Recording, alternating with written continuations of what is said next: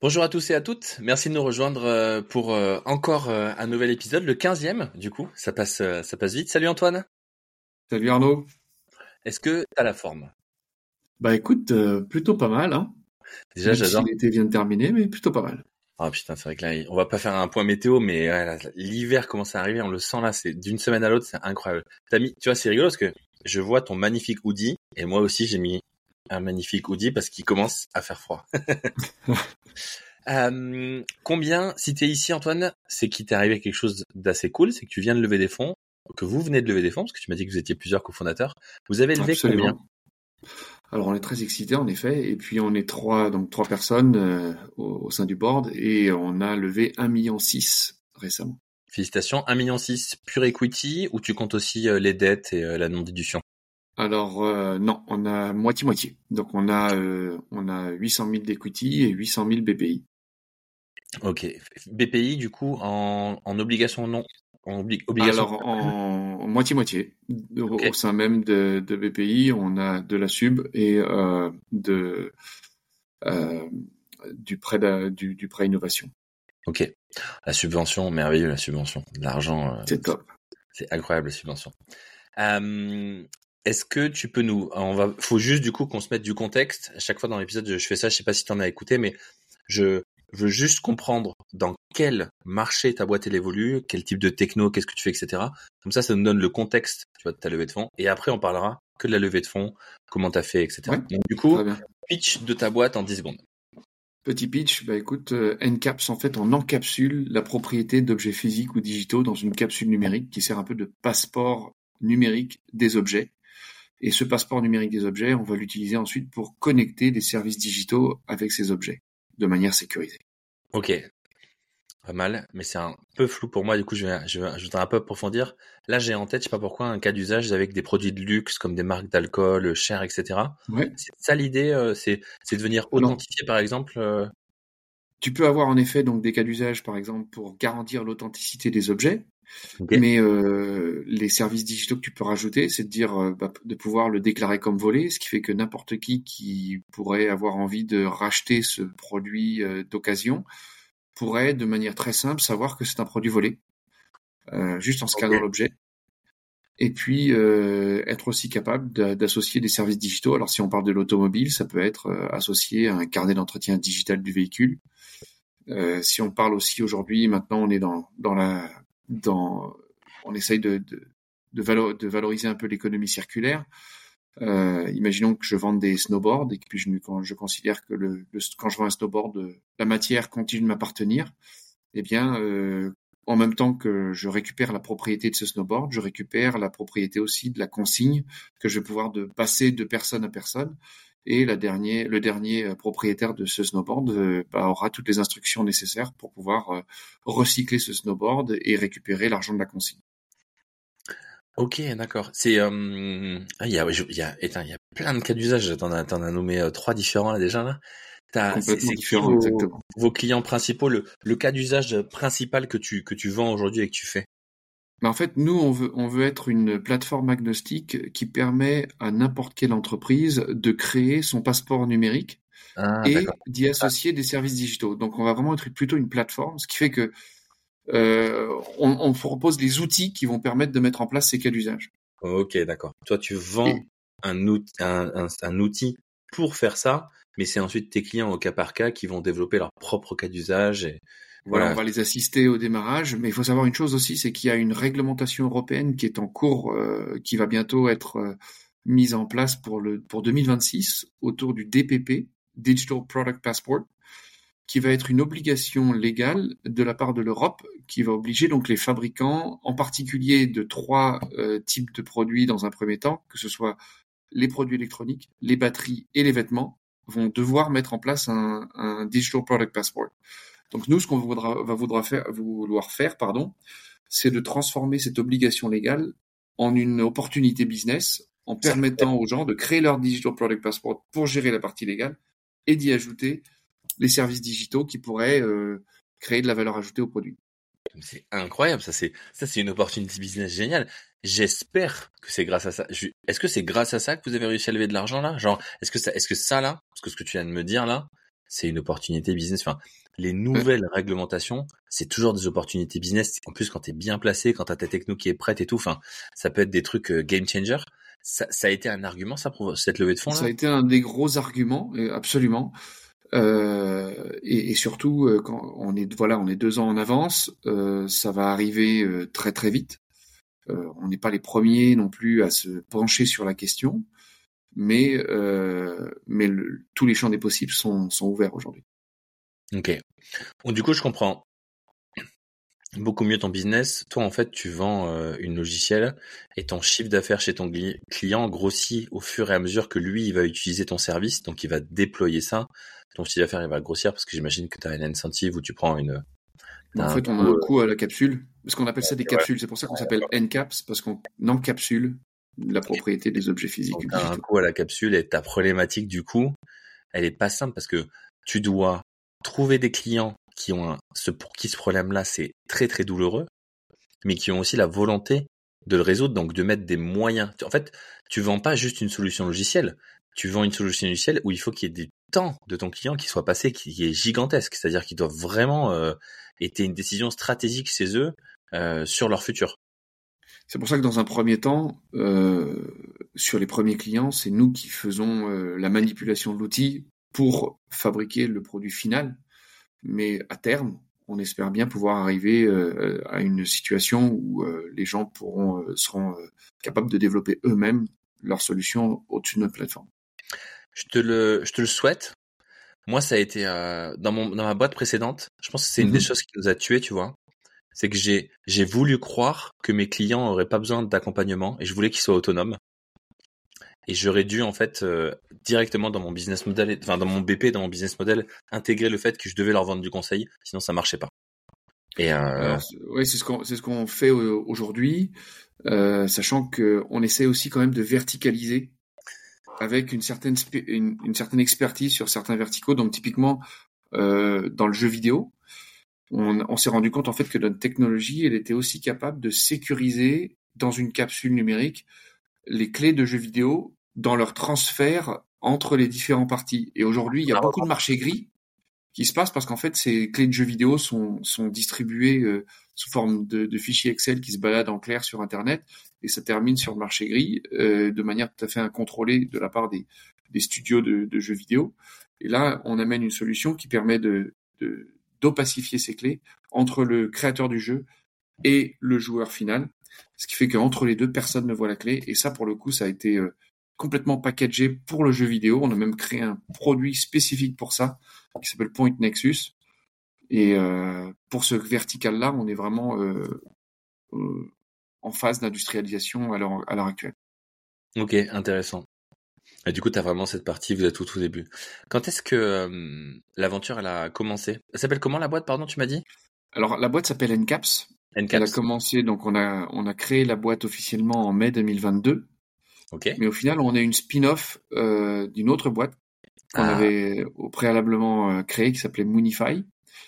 Et en fait, on s'est rendu compte qu'on a vraiment complètement pivoté quand on a créé Moonify. On a, le, ce qu'on était en train de faire, on était en train d'aller vers les capsules et on était au départ complètement blockchain. Euh, on avait, pour te donner une idée, on avait créé un outil qui permettait de, de, de à des utilisateurs de miner sur leur site web euh, pendant qu'ils sont en train de lire un article de journal ou en train de jouer à, un jeu vidéo, par exemple. Ouais, ça et euh, on a complètement euh, pivoté. Et quand on a fait ce pivot, on a vu un consultant qui nous a dit, écoute, euh, écoutez les gars, c'est vachement bien votre nouveau truc, mais ça n'a plus rien à voir avec l'original. Et si vous voulez faciliter la levée de fonds, il faut vraiment que vous nettoyez et recommencez depuis le début. Donc c'est ce qu'on a fait. Et six mois après, on avait je dirais, euh, les premières touches qui nous ont permis de clôturer cette levée de fonds.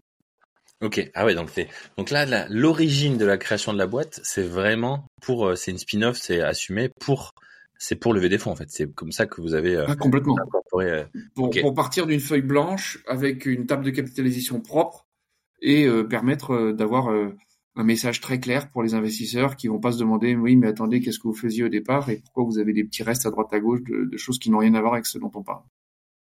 Ok. Donc du coup comment ça s'est passé? Mais euh, donc mai 2022 tu m'as dit vous créez la boîte. Exactement. tu avais déjà commencé ton roadshow, rencontré des investisseurs avant ça ou tu as attendu d'avoir créé la boîte? Non, on a créé la boîte et on a commencé à en parler en juillet. Et en juillet, on a commencé à avoir l'attraction. Euh, Pas de chiffre d'affaires du coup d'ici juillet, de mai à juillet, vous avez signé des clients? Bah en fait, si. Ce qui est rigolo, c'est que ce sont nos clients qui ont signé en tant qu'investisseurs. Ah, j'adore, génial. Donc en fait, on a eu des, euh, des premiers clients euh, dont euh, dont euh, dont les PDG ont pu quand on leur en a parlé, ils ont dit bah, c'est une super idée, nous on veut en faire partie.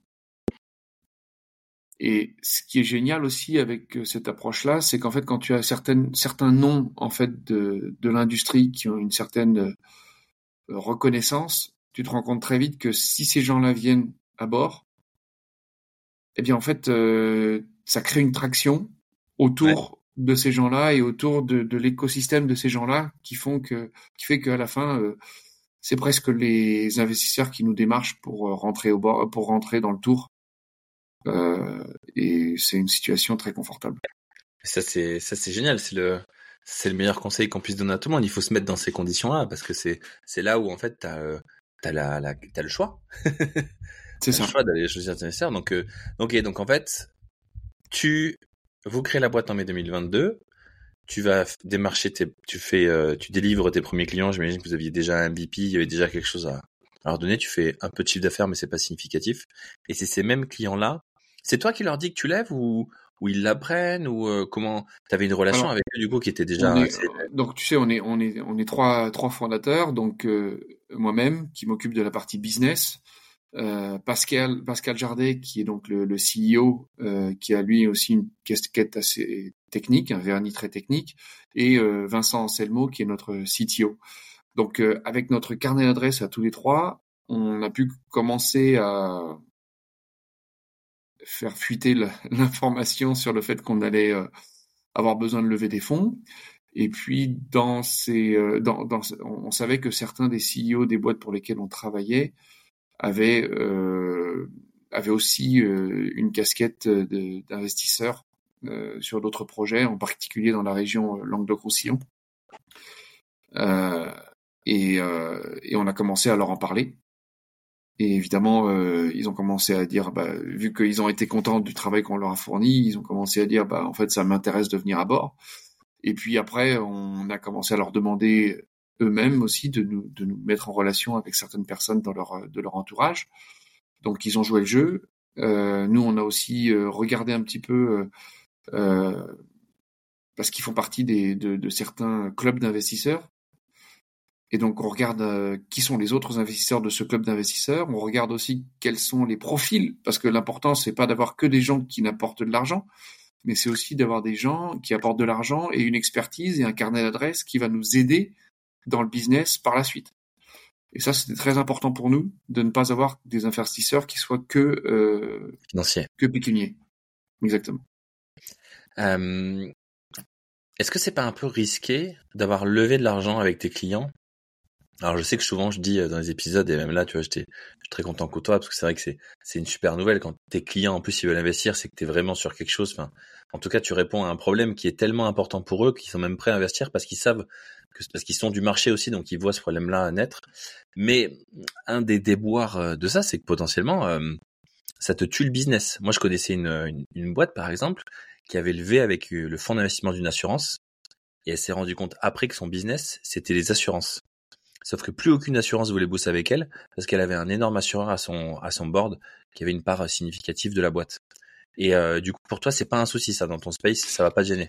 Écoute, euh, on a on a réfléchi à ça aussi, hein, on, l'avait bien identifié. Euh, bon, après, il y a des exemples très concrets qui montrent que c'est pas toujours un problème. Quand tu vois Amazon qui fournit son service Amazon Cloud à des à des à des retailers, euh, clairement, visiblement, ça les leur pose pas de problème de d'héberger leurs données chez leurs plus gros concurrents.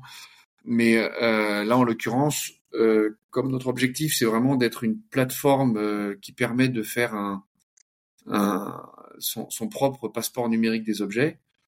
Il n'y a pas quelque chose de très sensible d'un côté ou l'autre. Et puis c'est vraiment les les PDG en nom propre, enfin les, les qui ont investi, non pas la société elle-même. Donc c'est une question de personne et non pas une question de société qui a investi chez nous. C'est un peu moins, euh, ok. C'est un peu moins, un peu moins. Oui, ça, on aurait été beaucoup plus embêté d'avoir euh, les sociétés elles-mêmes qui investissent chez nous. J'ai l'impression que cette levée de fonds, en fait, elle a été hyper simple là, quand tu la racontes. J'ai l'impression qu'il y a eu aucune galère. Tu l'as fait, t'as rencontré les bons, t'as eu tes clients, ils t'ont dit, écoute Antoine, franchement, on est intéressé. Enfin, même pas. C'est toi qui as fait fuiter l'info. Peut-être, on aimerait lever. S'ils sont venus nous voir, Antoine, on est intéressé. Si vous levez, dites-le nous. Moi, en perso, je mets. Ils ont ramené leurs potes. Voilà, t'es allé voir la BPI. Fini. Alors, euh, presque. presque. Disons que euh, on avait essayé de faire une levée de fonds sur la boîte d'avant. Euh, et on n'avait pas réussi, tu vois? Donc, on, parce que je pense que les, les planètes étaient pas étaient peut-être pas alignées, mais en, en tous les cas, c'est vrai qu'on a eu besoin de d'être très. Euh, on, on, a on a beaucoup été voir des fonds. Et je pense que quand on est en early stage, les fonds, euh, ils te disent tous c'est génial ta, ta, ta, solution, revenez voir, revenez me voir quand vous aurez X millions d'euros de chiffre d'affaires. Et pourtant, ils, ils hein. Tu sais que les fonds, quand tu leur dis mais vous savez pas investir en early, ils font mais si, mais bien sûr que si, il y en a, on sait le faire et tout. Je comprends pas pourquoi ils s'entêtent à faire ça. C'est bon, c'est pas grave, c'est pas leur mojo quoi. Non, c'est ça, mais exactement. Et donc euh, on a appris ça sur le sur notre deuxième round. Et on est allé voir euh, bah, des entrepreneurs comme nous qui sont qui ont une certaine appétence au risque, qui arrivent à comprendre aussi euh, quels sont les enjeux du business qu'on essaie de monter. Et, euh, et puis l'avantage justement que ce soit des clients, c'est qu'ils ont pu aussi expérimenter euh, le sérieux de, notre équipe et de voir que bah, ça valait le coup d'investir sur ces personnes. Souvent, c'est les personnes. Hein, euh, à, ce niveau-là, c'est vraiment un ressenti sur les personnes. Mmh.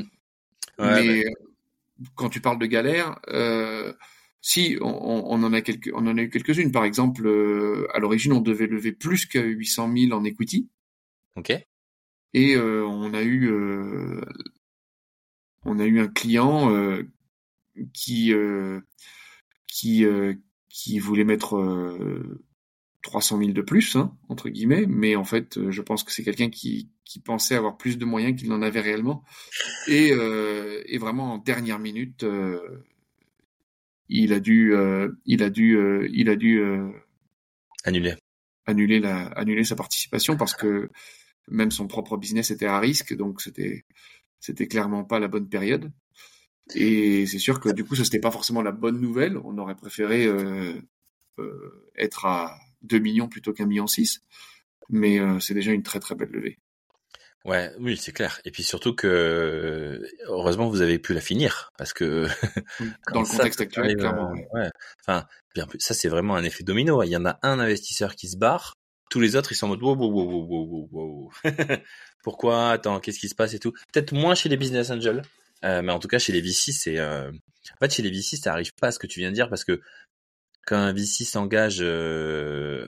enfin, ils savent qu'ils ont les liquidités, donc il n'y a pas de, enfin, ils, ils, vont pas, un VC va pas sortir parce qu'il a pas les liquidités, c'est, pas possible. Alors que là, dans ton cas, business angel, c'est possible. Que dans, dans, notre cas, en fait, on, on, on, sentait, euh, on, avec Pascal, euh, notre notre associé CEO, on, sentait tous les deux qu'il y avait il y, avait quelque chose qui collait pas dès le début, et c'était une sensation, une impression. On avait vraiment l'impression qu'en fait, il, il, souhaitait être à la place où il était et souhaitait vraiment avoir cette capacité d'investissement. Et puis, mais on avait vraiment des gros doutes. Et euh, bon, bah voilà, ça s'est confirmé par la suite. Donc on avait quand même pris nos pincettes euh, auparavant. C'est euh, c'est une belle leçon parce que pour les jeunes entrepreneurs qui nous écoutent, tu rencontres des gens des fois qui te disent qu'ils sont investisseurs et et en fait quand tu creuses un peu, t'es le premier investissement qu'ils vont faire, ils y connaissent rien, ils savent pas trop comment ça marche ou quoi et ça c'est déjà des indices pour te dire que peut-être que les mecs et puis souvent t'oublies que des fois ils sont moins au courant et moins aguerris que toi ah, sur cette investissement. Et euh, parce qu'ils investissent aussi dans la personne et, et ils croient avant tout au projet. Et euh, c'est pas des investisseurs pros. C'est ça la grande différence. Après, on avait voilà, on avait quand même des gens qui étaient bien aguerris, qui n'étaient pas à leur première startup, qui avaient déjà fait plusieurs sorties euh, ah eux-mêmes. Et, euh, et ça, ça aide beaucoup d'avoir euh, des gens qui ont ce genre de bouteille. Hum, qu'est-ce que qu'est-ce que tu attends de tes investisseurs maintenant qu'ils sont là? En fait, euh, moi, régulièrement, je les sollicite Régulièrement. Pour leur demander, euh, bah, ça veut dire euh, non, pas tous les jours, mais euh, déjà j'ai la, la, chance d'en avoir huit. On, on, a eu la chance d'avoir huit personnes qui ont investi, donc c'est ça a été des petits tickets de 10 000 à 250 000, en gros. et et l'intérêt, c'est que pour les petits, on leur disait, OK, nous, on veut pas de petits tickets, mais si vous amenez autre chose que de l'argent, ça nous intéresse. Et donc là, on a, quand même des cadres d'Accenture qui sont, qui sont rentrés chez nous. Euh, on a des, gens qui ont leur propre business de leur côté et qui ont aussi un écosystème et un, réseau euh, très important. Donc régulièrement, euh, on leur demande, euh, voilà, par rapport à ce secteur-là, est-ce que tu verrais euh, une, deux, trois personnes à nous mettre en relation? Et l'objectif, c'est pas de les de, les solliciter tous les jours, mais c'est de les solliciter une fois tous les trois mois, une fois tous les deux mois, en leur disant voilà, bon voilà, euh, et surtout de les tenir au courant, parce que eux, ils ouvrent leur carnet d'adresses, ils n'ont pas envie qu'on les qu'on les ridiculise, ils ont envie qu'on leur montre que regarde, voilà, j'ai parlé à un tel, il a trouvé le projet génial, merci beaucoup euh, d'avoir mis cette euh, cette mise en relation. Bah, du coup, cette personne-là, elle aura, elle sera encore plus rassurée, elle va se dire bon bah voilà, je peux le réintroduire à quelqu'un d'autre sans, euh, sans me ridiculiser et, griller mon réseau. Ok. Donc du coup de la mise en relation et euh, des conseils pour euh, des marchés potentiels et faire grossir le business. Exactement. Et puis quand il y a ensuite des des, des, des décisions stratégiques à prendre en, à prendre, eh bien là on les les appelle et on leur pose la question de savoir est-ce que c'est une bonne idée en fonction de leur expérience ou pas. Après, on reste les décisionnaires, mais c'est quand même bien d'avoir des avis extérieurs. Ouais, des gens que tu peux. Surtout des gens qui sont déjà passés par là. Tu as commencé du coup à sur cette levée, vous avez décidé de mettre en place un board ou, euh, ou pas encore avec ces investisseurs? Oui, oui, on a on a défini le board euh, et donc on on informe euh, notre board tous les trois mois et puis on mais on on fait pas forcément de réunion euh, officielle. Par contre, quand on en a besoin, on appelle tout le monde. Ok. Sur cette dernière levée de fonds, c'est mhm. quoi le meilleur conseil qu'on t'a donné? Bah écoute, euh, le meilleur conseil qu'on m'ait donné, c'est qu'on nous ait donné, puisqu'on est trois, euh, c'est quand même cette euh, d'avoir fait ce pivot, d'avoir fait cette. clairement, je pense qu'on on n'aurait pas été aussi efficace si on n'avait pas nettoyé euh, et, et, être parti d'une table rase quand on a fait justement ce pivot et de partir sur une nouvelle société. Là, pour le coup, c'était un excellent conseil. Et du coup, ça allait avec ma question qui suit. Euh, c'est qui la meilleure rencontre Du coup, c'est cette personne-là qui t'a conseillé ça. Alors, euh, c'est, c'est euh, oui, c'était un très bon conseil. Et puis après, euh, je dirais la meilleure rencontre, c'est difficile parce qu'en fait, on a une chance de dingue parce qu'en fait, tous les investisseurs qu'on a, c'est vraiment des belles personnes. En plus d'être des businessmen aguerris, c'est des belles personnes. C'est des gens avec qui on peut parler, avec qui euh, euh, on, peut échanger, qui peuvent nous, donner leur, leur retour. On a vraiment des, euh, ouais, point de vue qualité humaine, c'est vraiment, c'est vraiment top. Ok, donc que des belles rencontres. Ouais, ouais, franchement, euh, on est bien entouré. Qu'est-ce que tu regrettes d'avoir fait ou de pas avoir fait sur cette euh, dernière levée de fonds? C'est compliqué ça comme question. euh, qu'est-ce qu'on regrette de ne pas avoir fait ou d'avoir fait? Qu'est-ce que tu euh, regrettes? je, je, regrette déjà. Alors pour notre investisseur qui n'a pas suivi, j'aurais tendance à dire que on l'a senti dès le premier rendez-vous. Et t'as pas écouté On n'a pas, on n'a pas écouté notre instinct. C'est quoi les euh, les signaux faibles? Ça ça peut être intéressant ça a donné pour nos auditeurs là, les jeunes entrepreneurs qui nous écoutent. C'est quoi les signaux faibles où tu t'es dit je le sens pas, il y a un truc qui va pas. C'était c'était quoi? Manière de parler Quand, quelqu'un est trop positif et quand quelqu'un ne pose aucune question et en fait mais il y a pas de problème, tout est bien, mais bien sûr que j'ai l'argent, il y a pas de problème. C'est trop facile. Euh, en général, quelqu'un qui va mettre 200, 300 k de son argent de poche quelque part, parce que là, en l'occurrence, ce sont pas des fonds, c'est leur propre argent il a quand même envie de poser des questions, de savoir où il va, où est-ce qu'il va ah mettre cet argent. Et, ah euh, et quelqu'un qui, qui, est trop enthousiaste, de temps en temps, il faut aussi pondérer. Je, enfin, en tous les cas, c'est c'est valable aussi pour les clients. Euh, il faut challenger le client pourquoi il a envie d'acheter pour être certain que c'est vraiment un acheteur. Ouais, parce que des fois, tu tombes sur des mecs qui sont euh, hyper enjoués et au moment où il faut mettre la carte bleue, hop, il y a plus de Ah, j'adore ton produit, c'est génial. Et le jour où il y a la carte bleue, oui, mais tu sais, en fait, euh, j'avais pas pensé, mais euh, il y a ça et ça et ça qui, qui vont m'en empêcher. Donc, euh, par rapport à, hum, à, à, la levée de fonds et à ton business, c'est quoi ton niveau de transparence avec ta famille, tes amis sur ce qui se passe? Et est-ce qu'il a, est-ce qu'il a, est-ce que ce niveau de transparence, il est différent de ce que tu avais avant et ou est-ce que tu as toujours eu la même attitude? Non, je dirais qu'on est plutôt transparent. Euh... Et je, je, suis assez, euh, je suis pas, on n'est pas le genre de, de, de personne où, où, on essaie d'être vraiment euh, avec une culture du secret, parce que moi, je, personnellement, je pense que plus on partage des idées, des euh, des questionnements qu'on peut avoir et, et, plus on peut avoir de retours et de réponses qui vont venir enrichir cette réflexion plutôt que de la garder euh, euh, intérieurement. Ok, donc tu dis tout, il euh, n'y a pas de sujet. Euh, si on te demande combien, enfin ta famille et tes proches quand ils te demandent est-ce combien tu fais de chiffre d'affaires, la levée, etc. Et tu es très transparent par rapport à ce qui se passe. La levée, oui. chiffre d'affaires, on, on ça dépend avec qui, pas avec tout le monde. Euh, mais oui, on est relativement transparent euh, avec notre entourage proche, oui. Ok. Euh... Si euh, tu devais donner un conseil à quelqu'un qui s'apprête à lever des fonds, euh, ce serait quoi le conseil que tu lui donnerais ou que tu donnerais à lui ou à elle? Pour moi, c'est de trouver alors, ça dépend à quelle étape il en est.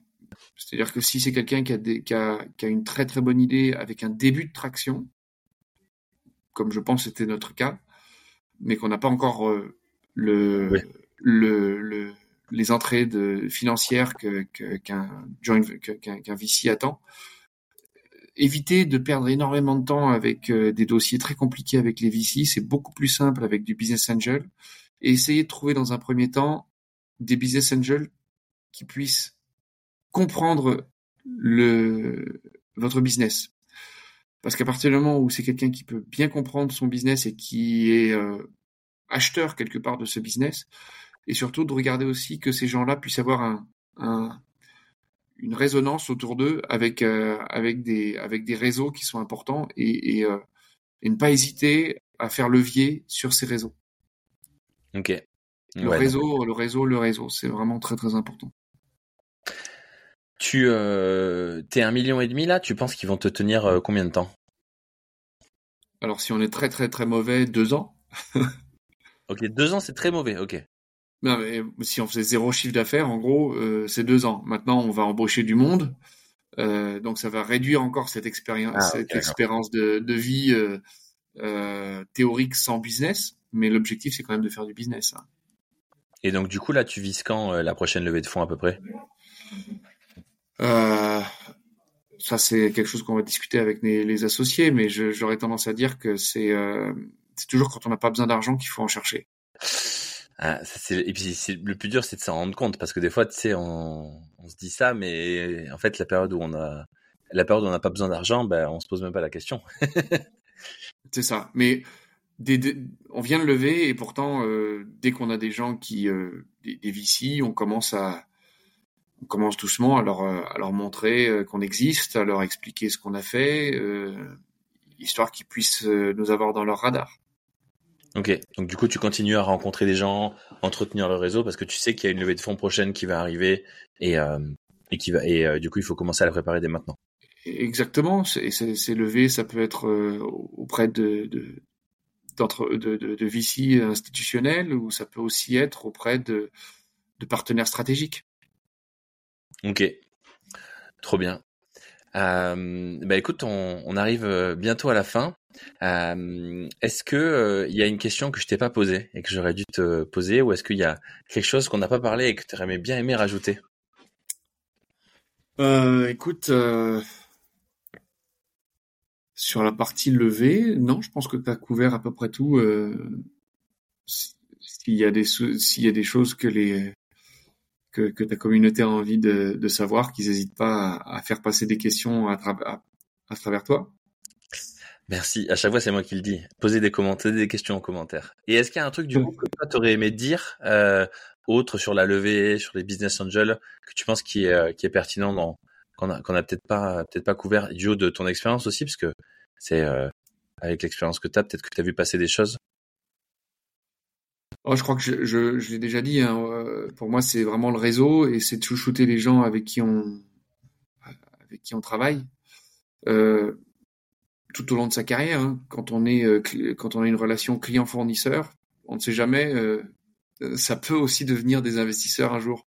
Ok. Donc, si un, un, client est heureux et que vous avez une relation au niveau C-level, eh bien, n'hésitez pas Euh, ça tendre, tendre une perche pour dire voilà, il va y avoir une levée. Euh, si, si vous voulez y participer, n'hésitez pas. Ok, ça c'est un bon conseil. Il faut toujours tendre des perches et chouchouter les gens avec lesquels on, on travaille, que ce soit aussi bien les clients, les, les partenaires et tout ça. C'est ça. Et un autre, un autre conseil, j'aurais tendance à dire, c'est que ne faut pas prédé, prédéterminer, euh, enfin, imaginer ce que les gens vont vous répondre. Il faut juste tenter sa chance. Ah, ça, ça j'aime bien, je suis d'accord. Ça, c'est un. Ça, ouais, je, je, suis totalement d'accord avec ça parce que c'est quelque chose qui m'énerve quand les gens euh, te, ne font pas. Oui, mais il va jamais accepter. T'as posé la question? Non. Donc, comment tu peux savoir? C'est un truc qui me rendait euh, dingue. Tu vois. Ma mère me disait euh, Je voulais acheter une maison. Elle me disait Oui, mais les banquiers vont dire non. Je dis Ben, t'es banquière mais moi, même moi, je sais pas. Personne sait. Donc, je lui ai posé la question. Bon, ils m'ont dit non la première fois, ils m'ont dit oui la deuxième, mais bon, tu vois, faut aller, au moins tu la poses, tu, tu, tu attends de savoir quoi. Ça te, ça te bloque tellement. Donc du coup, ouais. ça c'est vrai que du coup, ça c'est, ça c'est un très bon conseil. C'est pour tous les entrepreneurs qui nous écoutent.